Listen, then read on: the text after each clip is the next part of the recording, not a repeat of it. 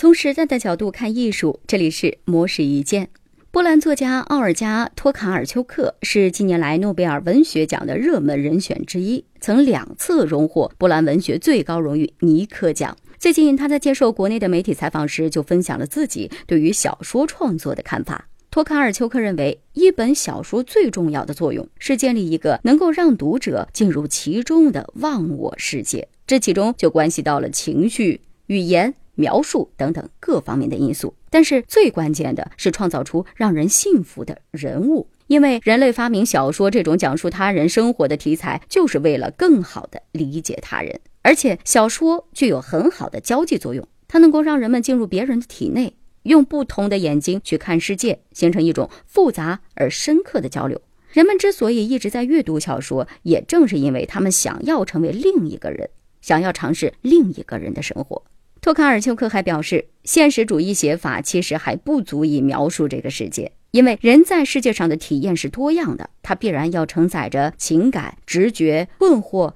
巧合、幻想等等各种因素。尤其的，我们如今生活在一个不可预知的变化世界当中，但是通过小说创作就能突破现实主义的局限性。在托卡尔丘克看来，所谓的写作就是一种拉伸运动，它能够拉伸。并且超越人们的经验，从而建立起一个更广阔的意识。